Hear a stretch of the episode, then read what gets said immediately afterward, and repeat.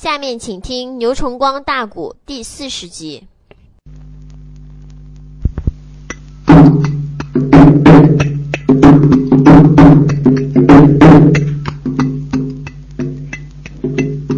老和内上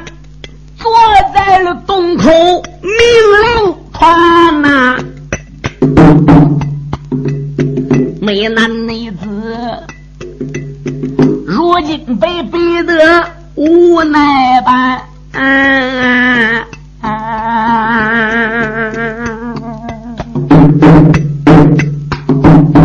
我有内心洞穴的之中不同意。穷妹她十有八九染黄泉，现如今我又上哪里解药来去呀？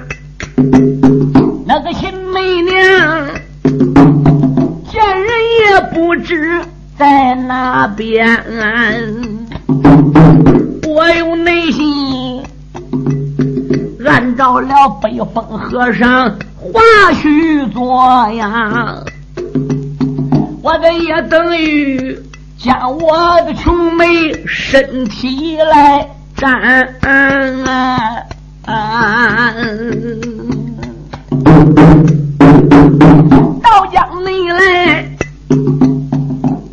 我要找尉迟姑娘人一个呀！我怎能背起巧儿？他姓上官，上官内瞧啊！他把我扑奔个南海道，没料想海浪之中冰了天。我打算。把师门的仇恨全报过哟，赵巧梅扑奔了那座鬼门关，以我的死把红颜知己来酬谢。上官内小薇把我的感情。带走完，我奈奈何？为了搭救我的穷妹，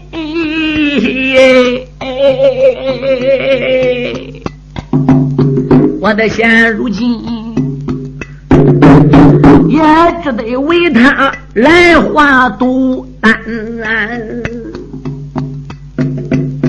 他的身体趴在了姑娘他的身上啊，坏了，有一那种啊原始的本能往外窜。姑娘尉迟琼也是十七八岁，少侠杨志忠也是十七八岁。女的是貌若天仙，终身齐眉如玉。嗯，男的那不用说，更是天下的美男，著名的绝世。这两个人把个衣服脱光了，身体往一堆一站，二体合一。书友们，你想这是什么味儿？同时，杨志东又没经过这个事儿，是头一回看到这样白嫖女孩家的身体。嗯，是第一次触摸到女孩家身体，这直接衣服脱光了扑个个身上边老何还得叫贼贼贼。杨志忠必定是杨志忠，他是有血有肉的人，嗯，他不是野兽，都是说野兽就是说畜生。此时此刻，他也讲究一定的情感。所以不由自主的那一种从来没有过的感受，哎，那一种天生俱来的本能，那可以说自动的出现。哎，终身上下灼热如火，四肢被害，好像不是属于他自己的。他感觉到自己啊，这个身体在水面上边像一只鹅毛，飘啊飘啊。飘啊！原始的本性，他终于抬头了。他想打这树洞里羞愧之下跑儿的，敢吗？老和尚坐个个洞门口，转脸朝外。可是他在里边点点滴滴的动静，哎，都逃不了老和尚北风的两只耳朵。他都好像脑后说还长两只眼似的。杨志宗在洞内喘息，各方面点点滴滴的蛛丝马迹来判断，就知道情况到什么地步了。老和尚说：“娃儿，排除邪念，心念归一，运自己的两极真元。”杨志宗被这一声呼唤，灵智马上回来，不由得惊出一身冷汗，勉强的提气运行。但是刹那之间，灵智又告失败。嗯，他的意志又消失了。一阵阵的处女肉香和那贴身的温情，使他心猿意马。娃儿，你不能无人无己啊！哎呀，半悟和尚坐在洞门口，这一声“无人无己”这四个字，不压在焦雷万顶。杨志宗七念顿消，灵台明镜，一个熟悉的身形活上了他的心头，那就是红衣少女上官秋。他随我勾往南海，已经死在波涛之中。既然他为我冒这个险死在南海，等于是替我死的。现在和尚谈到说无人无己，对呀，我又不能爱玉师兄。最后我又不能把尉迟琼招下来为妻，现在我是为了给他疗毒治病，我这个脑子为什么有气念呢？我现在为什么有悔恨之想呢？我不招人家，不拿人家当老婆，我要有悔恨之想，我不等于是误了一个人吗？刚才我又对老和尚讲了，我的感情整个被上官桥带走了。嗯，我要这样的话，也不等于误了我自己了吗？这误人误己四个字不压在晨中暮虎，杨志宗这才打梦境之中醒来，灵灵继父共随一声，一阵运行之后，终身散发出一捧红白相间的气体，愈来愈深。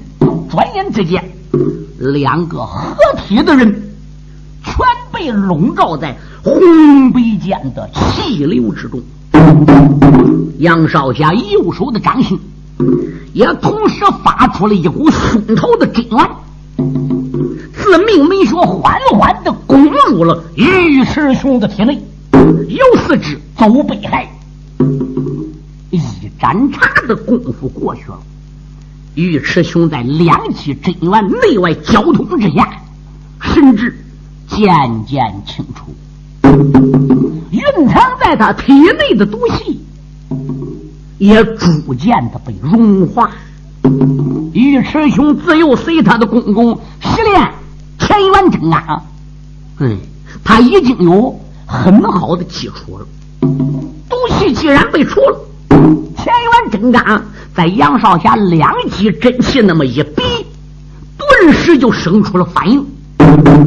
体内的两股真气合流。飞窜的七经大门，过重楼，透子府，共向生死玄关。一阵巨震，人多而美，豁然而痛。尉迟兄顿时又昏厥过去了，而杨志宗也同时被反震之力震得全身一阵激颤，口中不禁哼。他自己可不明白是咋回事，他也不知尉迟兄体内怎么样聚来了一种乾元真啊，他又不知道尉迟兄跟他祖父也练过乾元真啊的，他体内乾元真啊被少侠两支真气两下一顶一震，所以刚才怎么杨志东的身体在姑娘尉迟兄身体上也被震得哗哗直合。半悟和尚被杨志宗发出的那个声音惊得那么一愣。他侧身子探头，怎么样？往那个穴洞里边一看，就心里便知明白了。老和尚不由自主的点点头，心里想：这女娃子因祸而得福啊！这事是大出我和尚的意料之外。怎么的？男娃娃两气真气打通他生死玄关，打通他体内任督二脉。此时此刻，尉迟雄的武功比从前更上一层楼。和尚，这不是天意？哈哈，这简直是天意呀！老和尚想到中间，就对石洞里说了：“我儿可以收工了。”杨少侠松了一口大气，真元归鞘。正准备打尉迟雄身上爬起来，无巧不巧的，尉迟雄姑娘恰在这个时候苏醒了。哎，他那么一苏醒，就觉着自己的身体啊，来什么东西给压住，凉丝丝的，还有一点热乎乎的，似乎大半截身子没有衣服，自己感觉最多最多只能穿条短裤搁身上。嗯。他这一有感觉，一有知觉了，有这种想法，那他可吓坏了。他那么一害怕，一睁眼了，趴在自己身上的，竟是自己日思夜想、梦寐以求、难忘的意中人杨志宗。姑娘顿时芳心好比露状，粉面通红啊！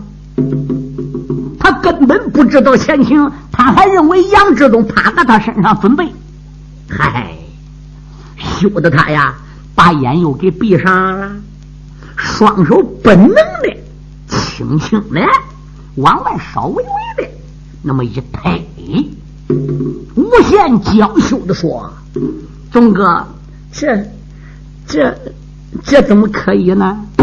哎呦，杨志东一听吓坏了。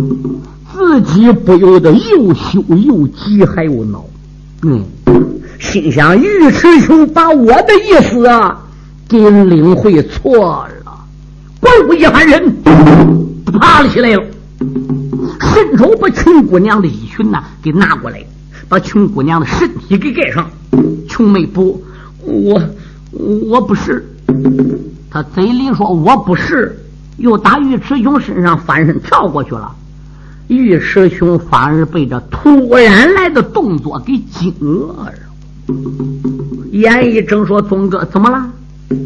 意思你，嗯嗯，你怎么打我身上又下去了？”但是他不好问。嗯，琼妹，你抓紧把衣服给穿好，停一会儿，我再对你说啊。尉迟雄被弄得个满脸娇羞，娇娇羞，还搞得个满头雾水。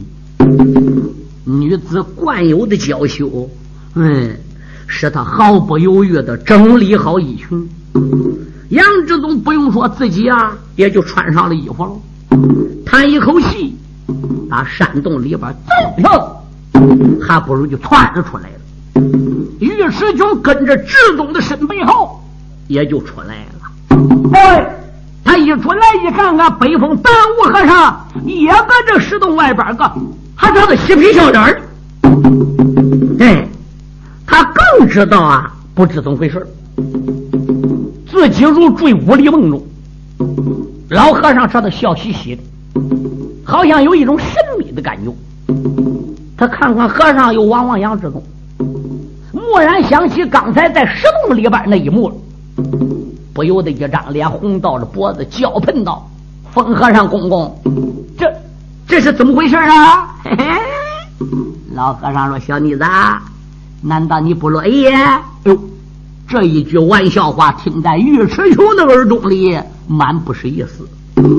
书友们，她必定是个黄花闺女，如何能受得起这样的调笑？粉脸一喊，喝道：“那那你们联手来欺负我？”他嘴里说着，往前一近身，对准老和尚，唰啦就劈出了一掌。老和尚一动是，要还动手呢，跳过去。尉迟兄这任督二脉一开，一掌虽然打空了，震得山石头石啸乱滚，不亚在滚滚洪流。老和尚说笑了：“哎呀呀，我说女娃子，你敢对我老和尚无礼？要是那样的话说，我对你那南公着了，我对得了你那公公难吃老二姜，我叫他打你个小屁股。”这时尉迟雄简直是气昏了头，一张劈空又告劈出一张。杨志忠在一旁恐怕这玩笑别会开得过火，闹大劲儿，连忙里高喊：“穷妹住手！穷妹住手！”尉迟雄这时才收掌，狠狠的问了杨志忠：“怎么？你也像他吗？穷妹，难道你对以前的事儿一点也记不起来吗？”尉迟雄说：“以前什么事以前什么事儿你找我顶到长沙府，嗯，住在侠客居的 K 店里。后来你又被招魂殿秦媚娘给带走。哎不提起这事便罢，一提起这个事尉迟兄说：‘哦，我倒想起来了。’”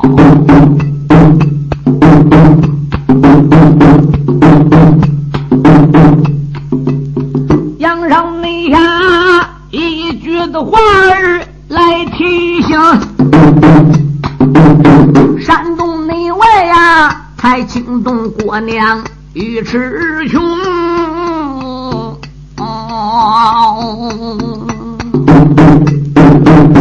说言来没讲别人叫，东哥连连喊了一声。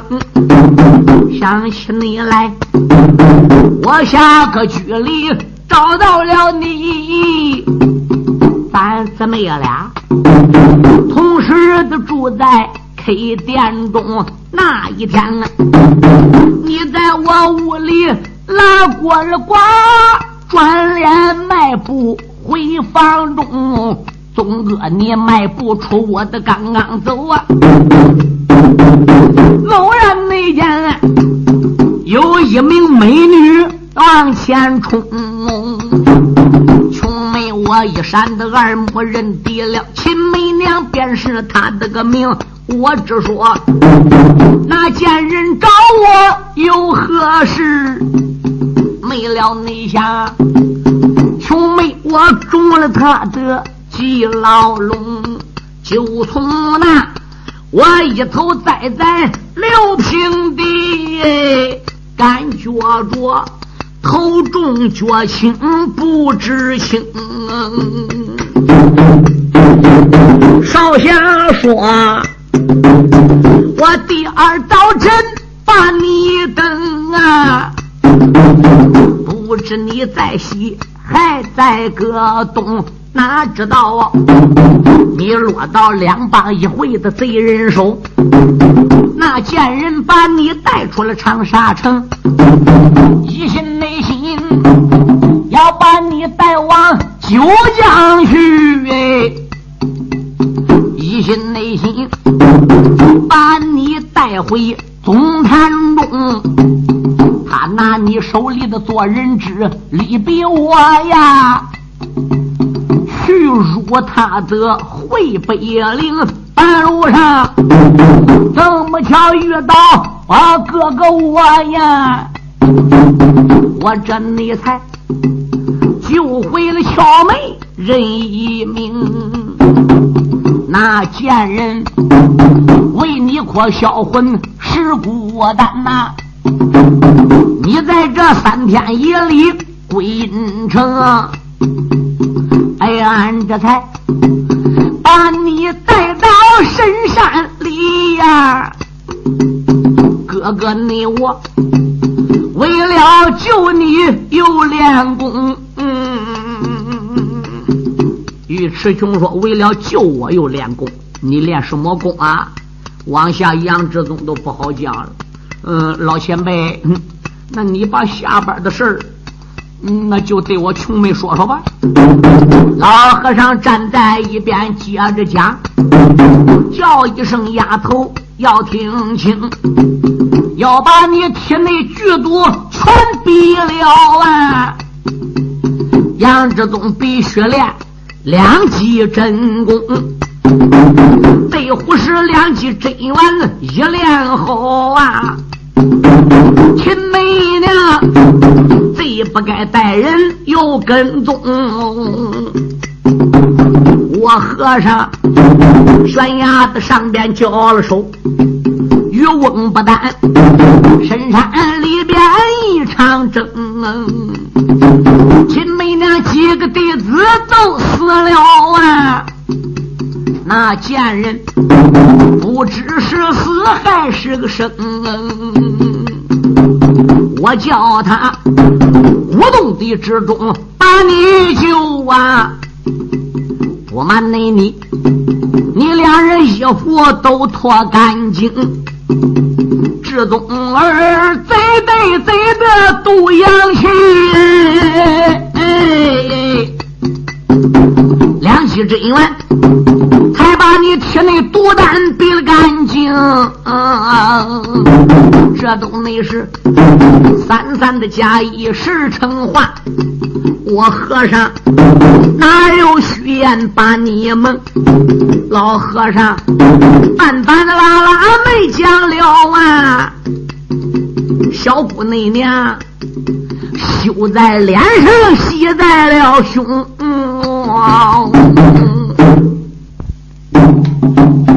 杨志宗叙述了上半截北风半悟和尚叙述了下半截尉迟雄听罢北风半悟和尚的详细说明，他自己心里才明白，那分明就就是说，和尚和智宗两个人都是他尉迟雄的救命恩人喽。连忙上前一步，走到和尚跟前，口尊道一声：“和尚公公在上，穷儿给你老人家施礼了。”哈哈哈哈哈！说罢，他就拜礼下去。可是老和尚这个人呢，历来是不拘俗礼呀。嗯，旋即用大袖一挥，一股强劲的力量阻止了尉迟雄，他的身形就拜不下去了。和尚说：“免了，免了。只要你不像刚才一样出掌来打我，那那就行了。”老和尚知道他怎么样？尉迟雄啊，怎么样？啊，好撒娇。尉迟雄呢，也知道老和尚好开玩笑。尤其老和尚呢，跟他自己的公公尉迟若章一辈子交好，北风难吃嘛。嗯，而并且吧三年两年的老和尚啊，还得到尉迟雄家里边南海五十道，还得去做客。嗯，这时候尉迟雄啊，把脸那么一含，谁跟你开玩笑？老不正经，哈哈，骂的好，老不正经。哎，可是娃儿啊，你得感谢我这疯和尚。替你的所作所为的安排，哟，安排？你安排什么？你真不懂？你私立南海，害得你那个又蠢又傻的公公跑断了两条腿，四处找你。你为的是什么？你来中国是干啥的？嘴里说着，老和尚俩眼朝杨志宗瞅了，没好说。你不就是为这个孩子来的吗？我这样的安排，这一种的救人方式，他必须得把你招下来。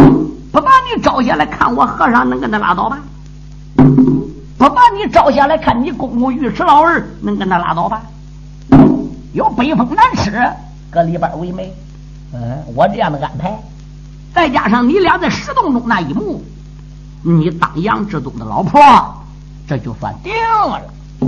所以他说着：“这是我的安排，你得谢我。”他朝杨志宗看，哎，尉迟兄本来就是玲珑透顶，一听“安排”两字便知明白了，羞得他不由自主的就低下了分镜，偷偷的向愣站在一旁的宗哥哥瞟了一眼，芳心之中立时升起了一丝甜蜜的感受。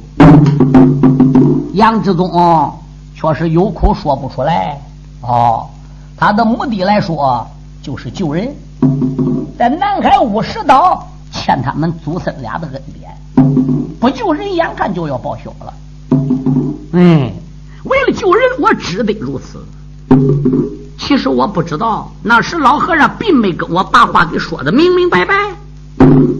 他要把话给我讲明明白白，是救人这种方式救的，那。那我宁可找秦媚娘去要药啊！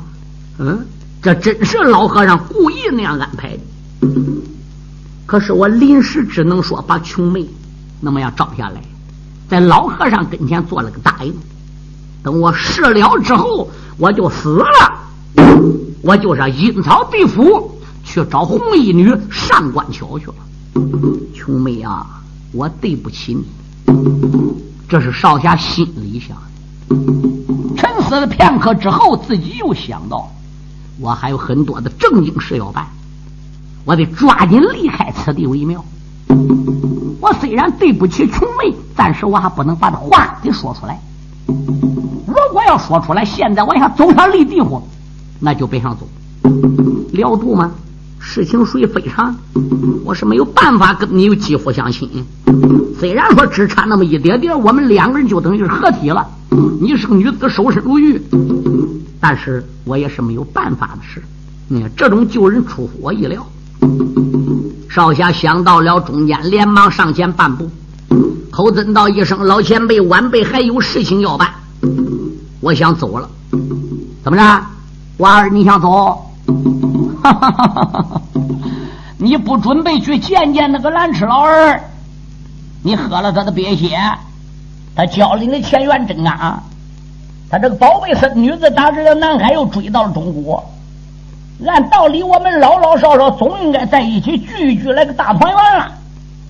南池老儿很可能还有心里话对你讲，重要事跟你谈，你怎么这都要走？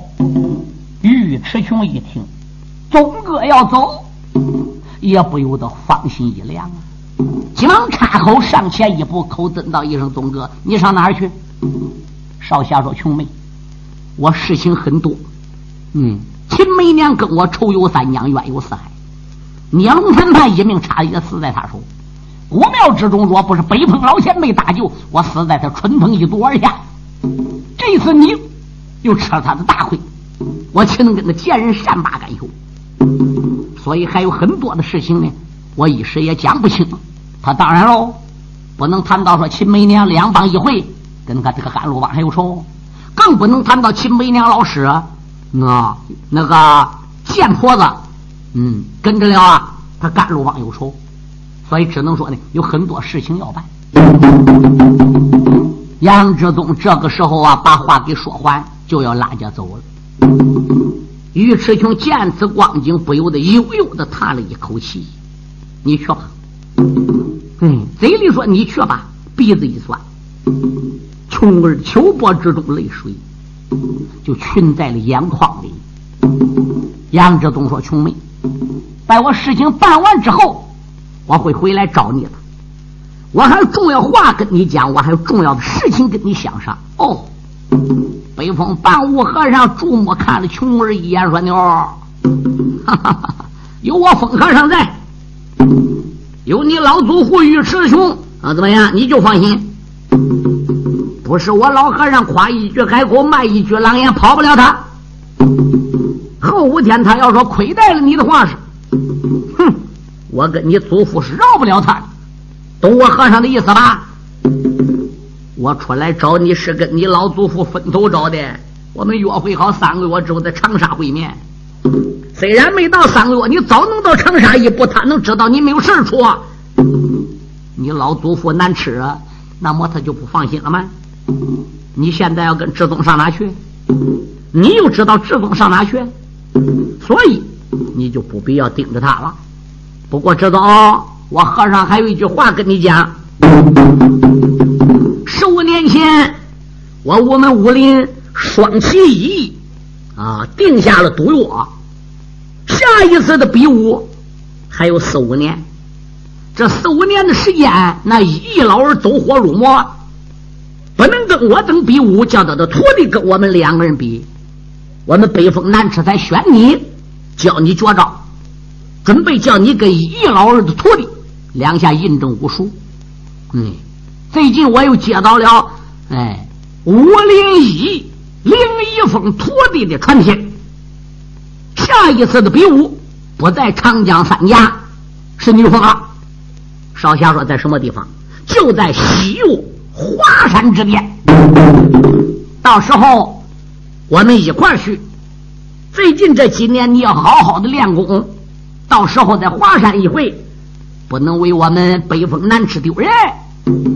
老前辈，你放心，我会记住的。到时候我一定找到你老人家，我们一起勾往华山。那好吧。杨志忠这时也是心乱如麻，他似乎一刻也不能久留。他爱穷姑娘，但又不能真爱她。事情的演变到了这种地步，他目前自己给自己也没法安排。嗯，所以他考虑一切都留今后再说吧。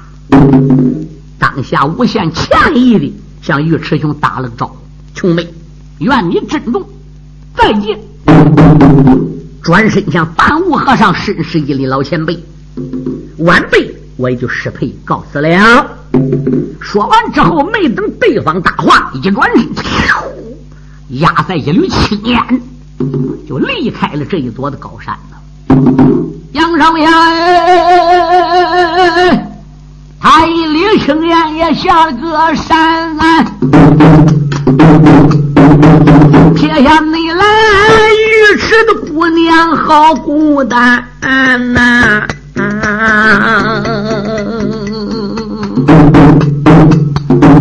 知不内主啊，秋波之中含眼泪呀，满心内眼一阵阵的像有剑，出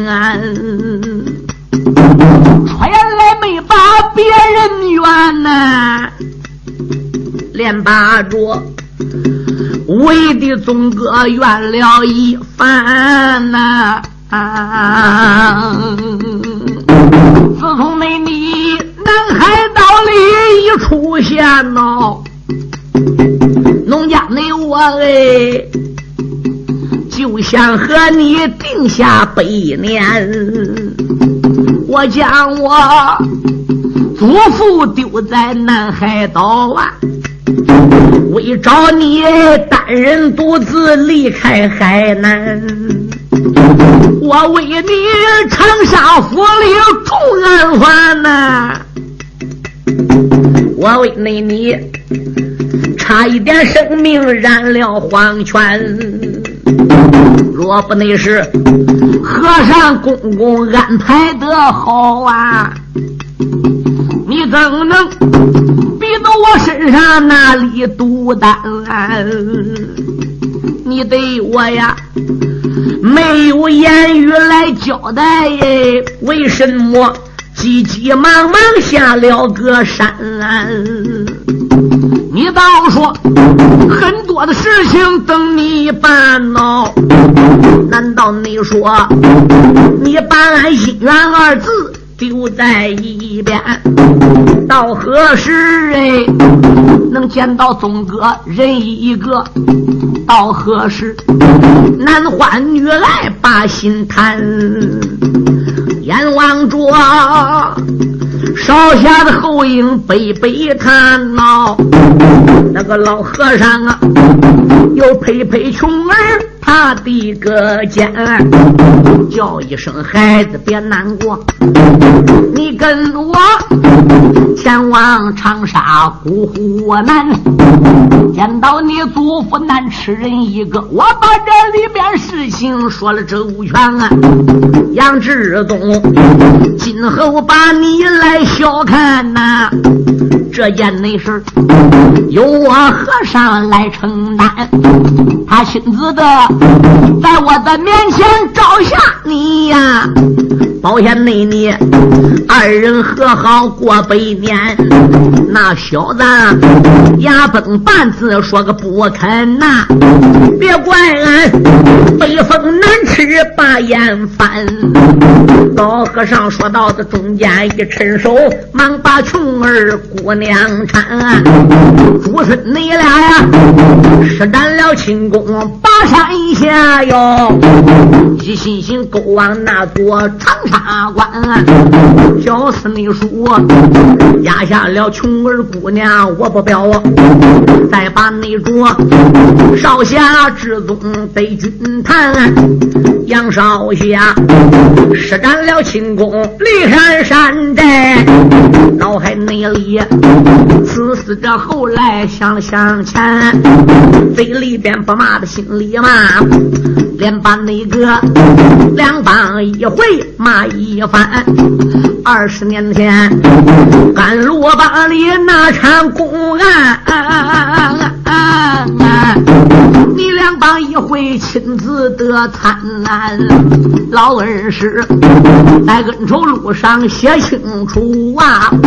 我这才继承恩师却报怨，何鹏祖长沙府里被我斩，这一那会儿我扑奔那座的苍长山，苍长内岭哎，来到了帮主李文浩啊，那个子嘛，少侠我如今挑他总坛呐，也不内是少侠至宗大海口啊，我一个人能当你子帮里将山远，小少爷口吐的凌云高万丈啊。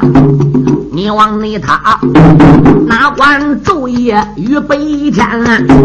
这一那日正是那少侠往前进呐，宝庆县苍长岭不远把人拦，离总坛最多说还有二十里耶。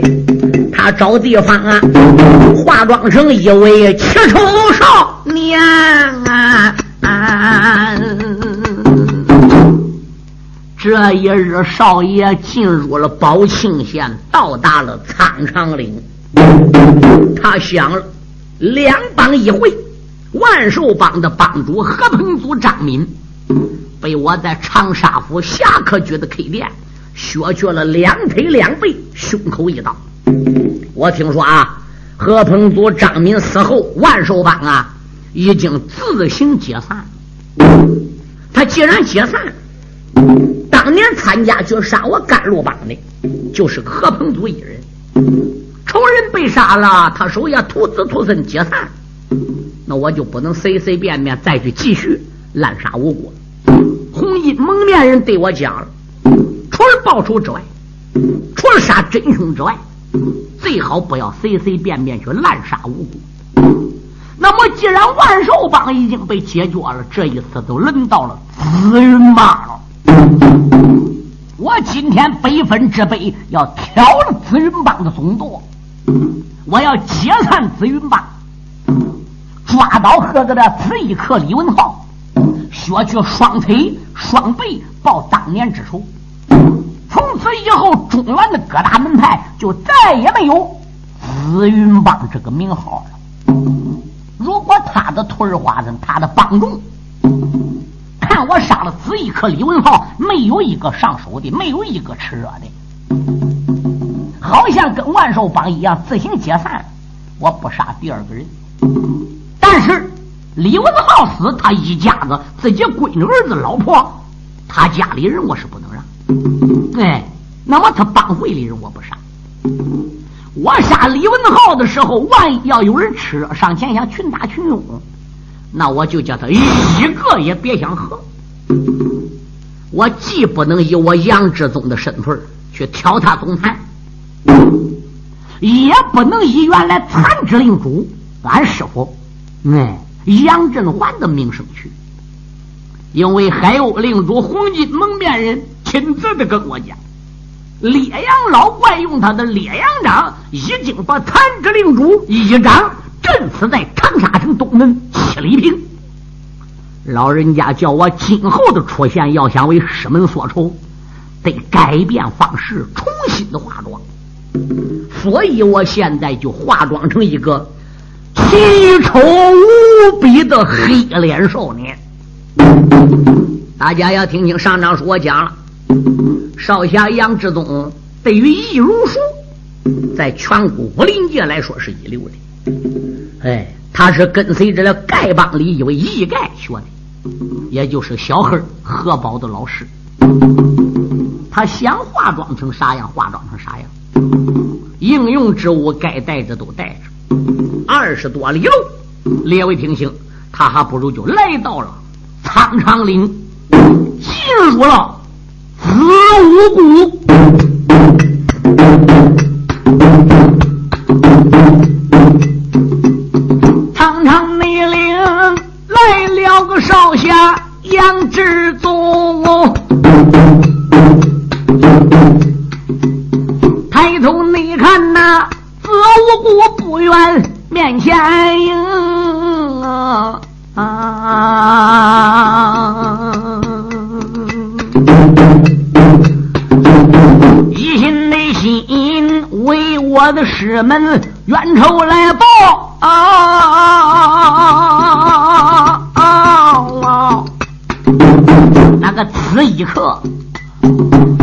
李文浩一家老少待干净。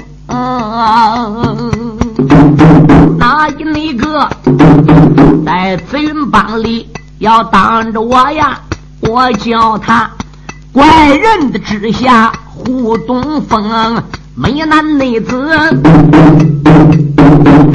打不进凌云冲天志，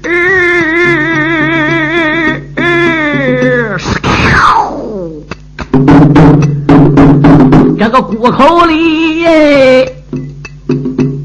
有几条人影往外冲。朋友留步，少侠客听着了声音，定睛地望啊，这个几人中为首的本是一位老高龄，这个没准儿年龄也到有五十岁呀。身上挨皂挂着个青，再朝着身旁的刘神看，还带着一口剑罡风。